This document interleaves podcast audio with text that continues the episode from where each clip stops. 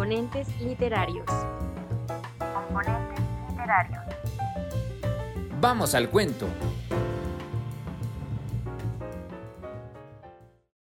Don Inés, por Héctor Sánchez Díaz. Ya viene el 5 de febrero y muchas personas comenzarán a hacer un recuento de actos en su conciencia. Para algunos es fácil pedir y no pagar. En este caso lo digo por aquellos o aquellas que cuando tienen algún problema, lo primero es pedir y prometer el pago al servicio recibido. En mi pueblo eso es muy común y siempre recurren a la misma persona y ésta, sin decir que no, les da lo que piden a manos llenas. Incluso también a los que no piden. Así es la Virgencita del Platanar. Les da de más, por lo general, una bendición, salud o también las cosechas. Afortunadamente la mayoría que pide va y paga lo prometido de su deuda. Don Inés y su familia son de esas familias de los que piden y van a pagar. Es una familia muy numerosa y viven en comunidad. Si buscas a un magaña, encuentras a muchos. Lo digo por experiencia. Yo fui cartero en mi pueblo y cuando llevaba una carta a su casa, salían hombres, mujeres y niños. Todos salían al primer ladrido de los muchos perros que tenían. Por cierto, qué bonito lugar. Era como una casa de películas, donde viven las tribus, solo que ahí las casas no eran de pieles de búfalos, ahí eran de adobe y carrizo. En mi vida he visto casas tan bonitas las paredes bien pintadas de blanco, con adornos de figuras pintadas por ellos mismos.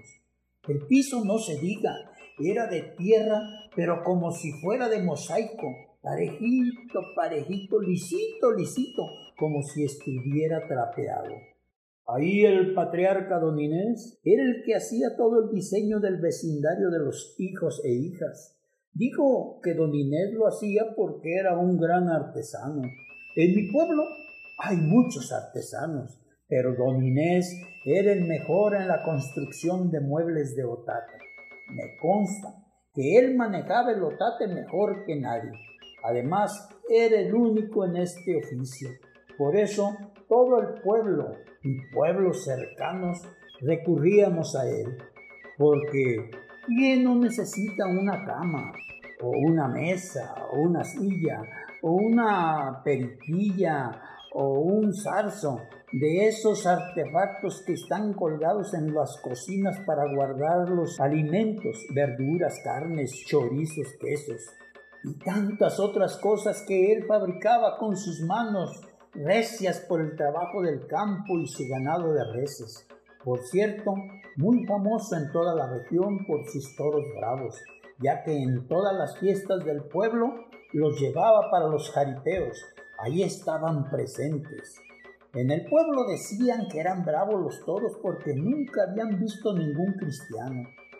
Don Inés era un ejecutante también del violín y en sus muchas ocupaciones trabajaba el lotate. Y uno de los tantos días en que se preparaba para pagar la deuda por los beneficios recibidos en el año, se le ocurrió la idea más genial de toda su vida. No iría caminando como todos los muchos años lo había hecho. La genialidad consistía en construir un avión de otate. Iba más allá de la imaginación de cualquier sanmarqueño.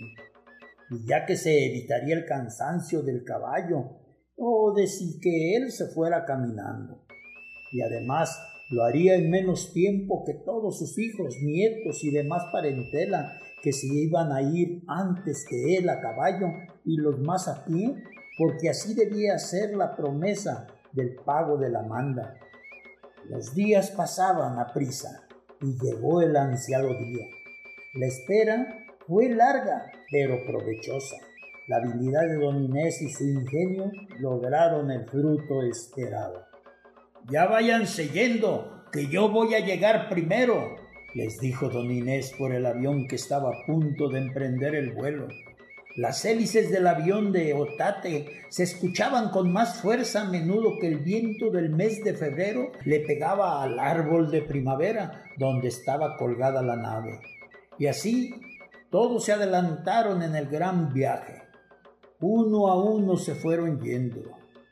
Pero muchos se quedaron para despedir a don Inés cuando éste subiera al gran invento vecinos y gente del pueblo que sabía del gran acontecimiento, despidiéndose con gritos y pedimentos de los más pequeños y las mujeres que se quedaron, unas porque el viaje era muy lejos y tener que cuidar a sus hijos, y la otra, la más importante para despedir a don Inés en el viaje por avión. La despedida fue una o dos horas después de que se fueron los primeros. Ahora lo importante era el abuelo don Inés, que hacía los últimos preparativos para colocar la escalera y trepar al árbol donde el avión impaciente lo esperaba, el cual rugía por el aire que llegaba a las hélices devoradoras del viento.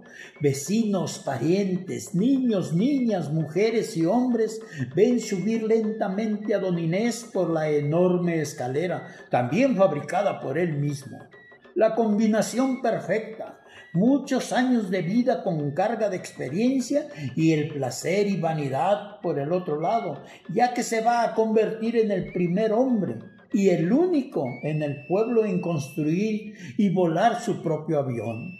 Mientras sube, la emoción de los presentes aumenta y los cientos de pedimentos por igual de los niños y de las niñas desde una resortera hasta un balón de cuero y muñecas al por mayor de las niñas, rebozos, peines, listones de colores y tintoretes para las mujeres. Son los encargos que van acumulando Don Inés en la cabeza, mientras escala hacia la nave impaciente que parece saber del gran acontecimiento en la historia del pueblo y quizás del mundo, porque no siempre se da un paso importante en el transporte aéreo, pues construir un avión no es cosa fácil.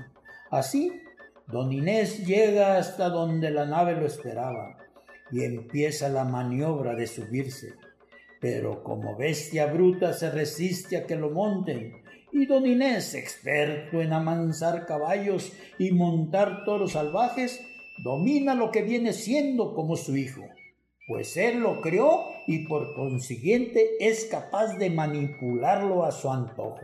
Así es como logra subirse al avión, primero una pierna y después la otra, hasta que logra montarlo se acomoda el paliacate rojo en su cuello y el sombrero se lo acomoda con el barbiquejo a media barba y sacando el cuchillo de su costalillo, ante los últimos pedimentos de los presentes, se despide de toda la concurrencia, dándoles un adiós.